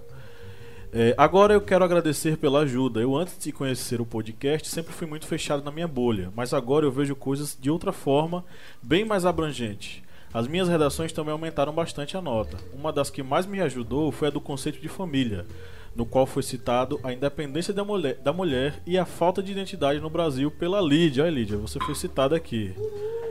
É, sou muito grato por tudo e espero que minhas sugestões sejam ouvidas. Pois é, Pablo, você está sendo ouvido, está sendo citado e nesse podcast, em sua homenagem, a gente vai dar uma opinião aí sobre qual seria né, o argumento que utilizaríamos numa se fosse se fôssemos nós os redatores, né, a, a pessoa que está sendo é, analisada, avaliada no Enem. Bom, agora a gente vai para os nossos pinga-fogos. Pinga-fogo pro Márcio. Caro Márcio, uma vez um digno presidente FHC disse que se aposentar antes dos 50 anos é coisa de vagabundo. E nós temos aí um presidente que se aposentou aos 33 anos. A pergunta é muito simples e muito básica. Você acha justo uma pessoa se aposentar com essa idade, 33 anos?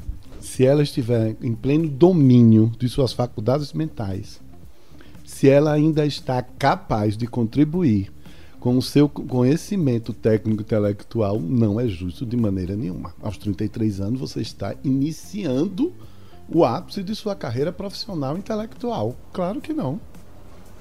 Pois é. Na verdade, em se tratando de Bolsonaro, eu não sei nem se ele tem um capacidade intelectual.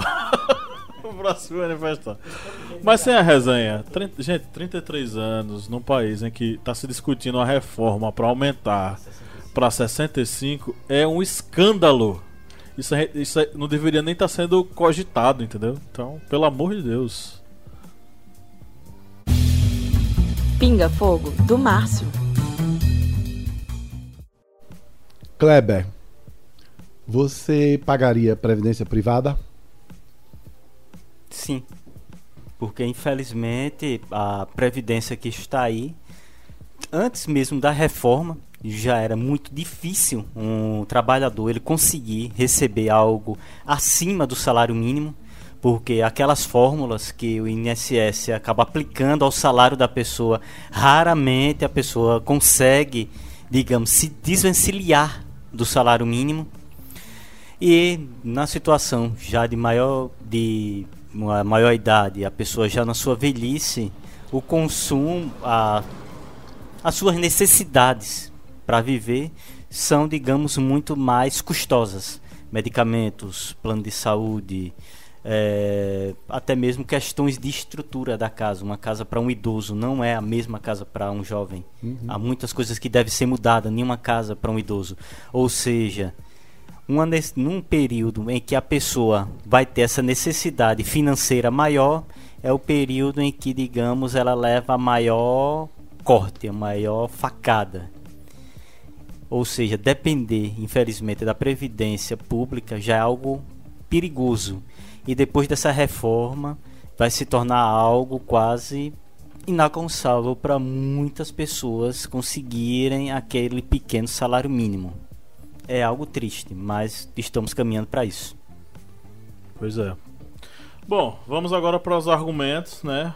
E aí, qual seria o seu argumento se você estivesse escrevendo a redação para o Enem?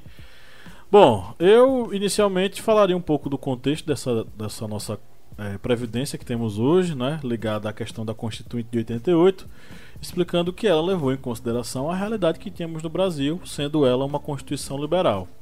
Mas nós temos, obviamente, que atualizá-la. Eu concordo que essa previdência ela deve ser atualizada. Porém, ela deve levar em consideração as especificidades de cada região. Né? Cada região ela possui uma faixa etária, é, é, uma, uma uma expectativa de vida diferente e as condições dessas pessoas também são diferentes. Então a reforma da Previdência ela deve levar em consideração a categoria em que a pessoa está inserida, qual é o tipo de trabalho que ela faz, o tempo de serviço dentro desse trabalho e de que modo esse trabalho exige dela e qual é a, a, a, expectativa de vida naquela determinada região, seja estado, seja município, inclusive seja bairro do município, porque a gente sabe que dentro de uma mesma cidade as expectativas de vida elas são distintas para determinados bairros. Então, é, uma reforma da previdência ela tem que levar isso em consideração.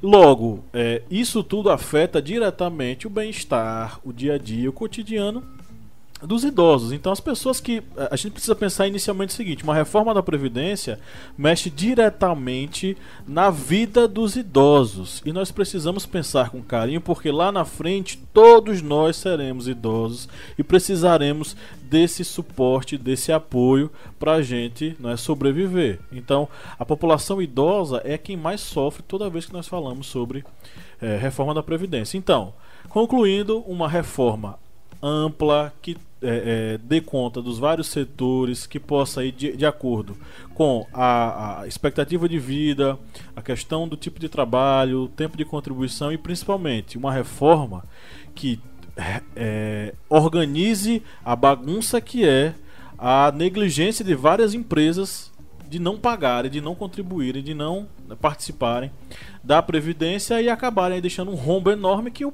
trabalhador pequeno tem que é, suprir.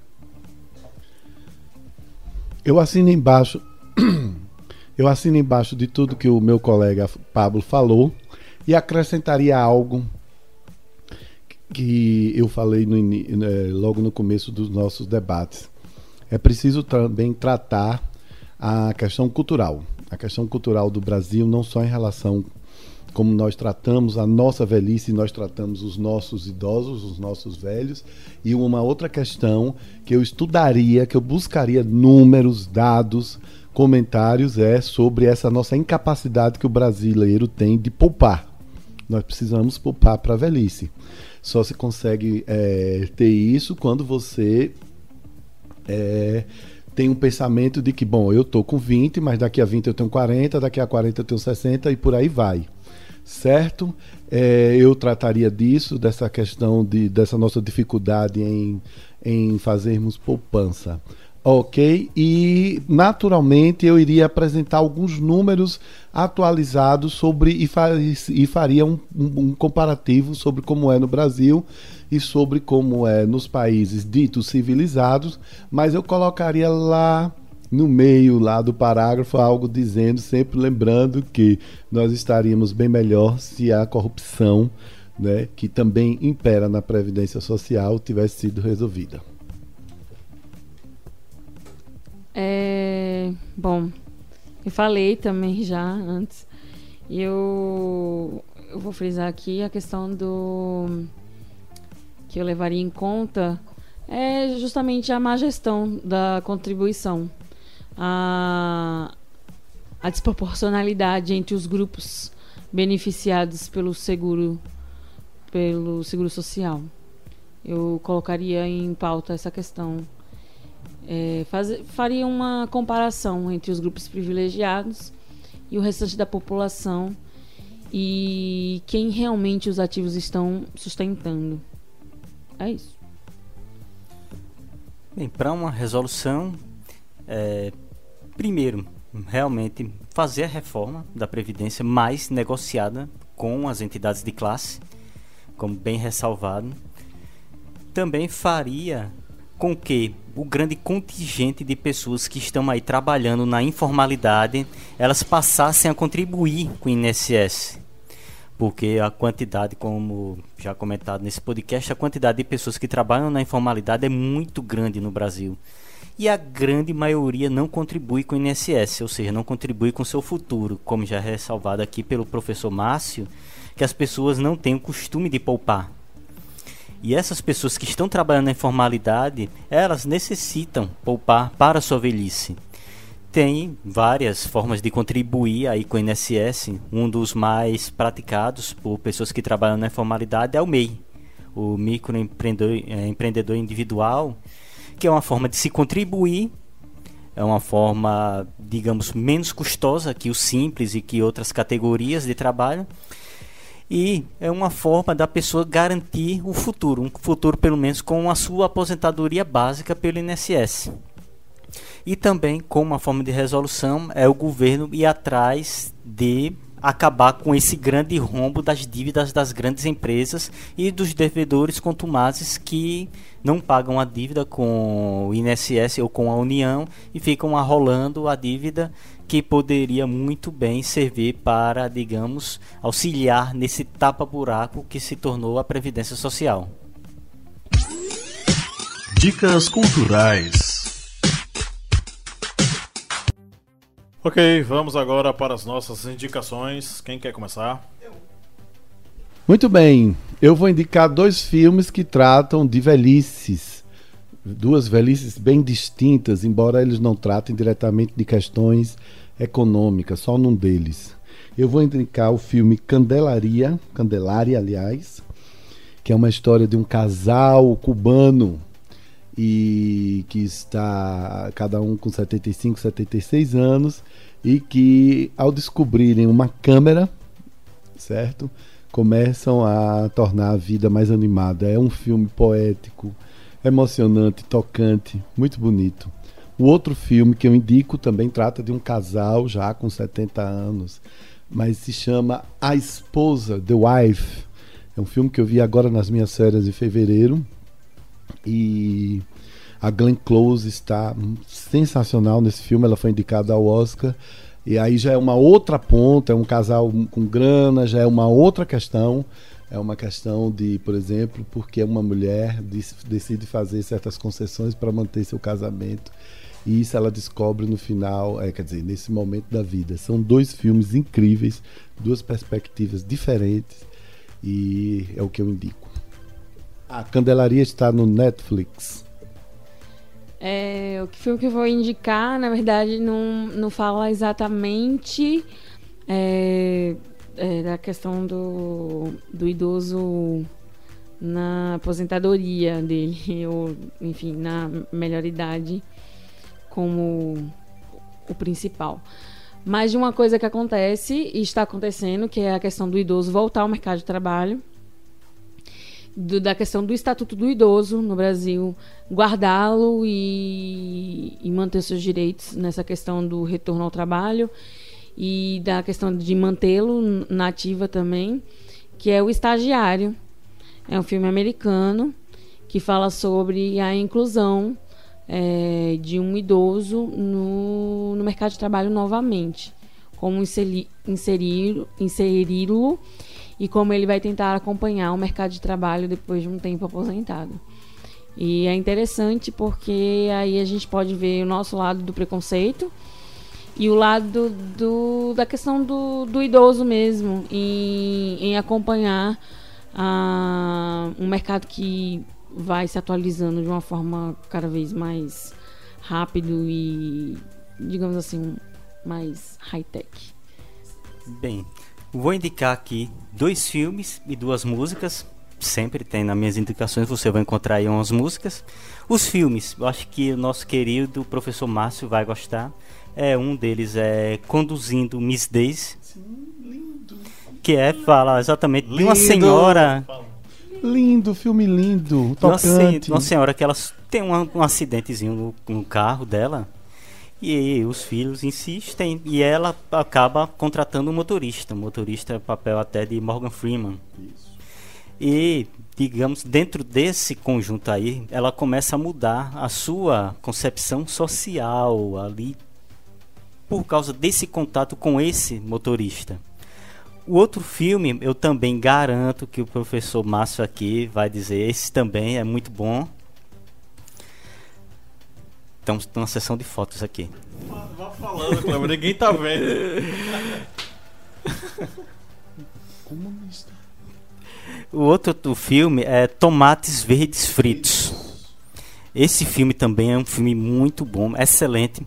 Ele fala da vida porque eu sou é terrível em nome de personagem de filmes, mas é uma dona de casa que ela vai visitar a tia em um asilo.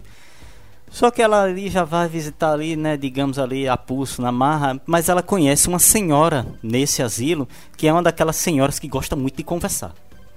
E ela, essa senhora, ela começa a conversar e falar sobre duas amigas dela do passado, de várias décadas atrás, e essa dona de casa, ela começa, digamos, a ser influenciada por uma dessas personagens que é contada por essa senhora, que é uma das personagens é que dessas duas personagens que é contada na história por essa senhora da vida dela.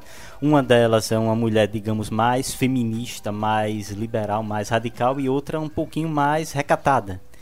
Mas só que essa dona de casa, ela não se vê nessa, nessa moça mais recatada, ela se vê mais nessa liberal, nessa mulher mais feminista, mais com garra. É um filme excelente, que dois filmes muito bons, clássicos, e vale a pena assistir. Tomates Verdes Fritos tem até o livro também. Eu, eu também pensei em falar em Tomates Verdes Fritos. e tem nos duas músicas. É, uma das músicas é do nosso é, grande é, mentor da malandragem, que é Bezerra da Silva. Ah, certo. Você que era outro mentor. Que é Pobre Aposentado. Pelo título da música você já vê. E outra música é uma música que pouca gente conhece, mas também fala sobre a questão da velhice, que é Tempo Perdido, do Legião Urbana. Ah. Que essa música ela aborda a questão da velhice. Por exemplo, naquele trecho, é, não tenho medo do escuro, mas deixe as luzes acesas. Exatamente a questão de um velho que ele já não tem mais aquela, digamos, mobilidade na casa. Ele precisa das luzes para se deslocar. Tem um outro trecho também que fala sobre. É... É, só rapidamente, é interessante porque ele tem trechos que ele fala: temos todo o tempo do mundo, mas ao mesmo tempo ele diz: não temos tempo a perder. Não temos né? tempo a perder, exatamente porque a pessoa já está velha, não tem mais tempo a perder. Tem outros trechos na música que você vai associando com uma condição de uma pessoa com mais idade. Por exemplo, é. Eu sou para pegar a letra. Todos os dias quando acordo. Pronto. E num outro trecho da música nós temos aí todos os dias antes de dormir, lembro e esqueço como foi o dia. Que é uma condição que infelizmente acontece com muitas pessoas que já estão na idade Senil. avançada. Acaba esquecendo o que fez naquele dia. Ou seja, é uma música que muitas pessoas não sabem, mas ela aborda exatamente isso, a, a questão da pessoa com uma idade mais avançada. Ok, é, eu vou indicar um filme que eu gosto muito. Chama-se é, O Exótico Hotel Marigold. Ele mostra é, de uma forma bem interessante a- essa questão da velhice Da e como as pessoas elas pensam, o que é que elas desejam desse momento. É, você vai ter ali pessoas que querem um novo amor, pessoas que querem reencontrar um amor antigo, pessoas que querem simplesmente é, jogar o corpo ali no canto e descansar. É, e é um filme tocante e muito bonito, né? Saiu inclusive a sequência desse filme, que eu gosto muito. É, E é, é mais nesse, nesse sentido, né? Dessa essa questão do viver a velhice. Lígia Verônica, nós temos playlist para esse programa? Pois é, Kleber já deu duas. Como é que é o nome dessa playlist, Lídia Verônica? Não temos tempo a perder. Não temos tempo a perder. Perfeito. Então, ouvintes, inclusive o Pablo que pediu muito lá no Facebook e também no Instagram. Nós temos uma playlist, o link estará na descrição desse episódio e o nome da playlist é Não Temos Tempo a Perder. Tracinho Historiante. Quem quiser pesquisar, jogar no Spotify, já encontra. Gente, a playlist é no Spotify, não é no Deezer. É, eu sei que você pode estar ouvindo a gente no Deezer, mas a gente usa mais o Spotify. Quem sabe, né? A gente também cria, cria- é, cria uma playlist no Deezer, não sei, em algum momento que a gente é, use esse, esse aplicativo. Então é isso, terminamos mais um episódio. Queria agradecer a todos pela presença, pela paciência nessas quase duas horas de programa. A gente está muito prolixo, devemos resumir mais a Realmente. gravação, tá? Um abraço a todos é e nega todo do mundo junto. Um, dois, três. Tchau! Tchau! Trabalhadores do mundo, univos.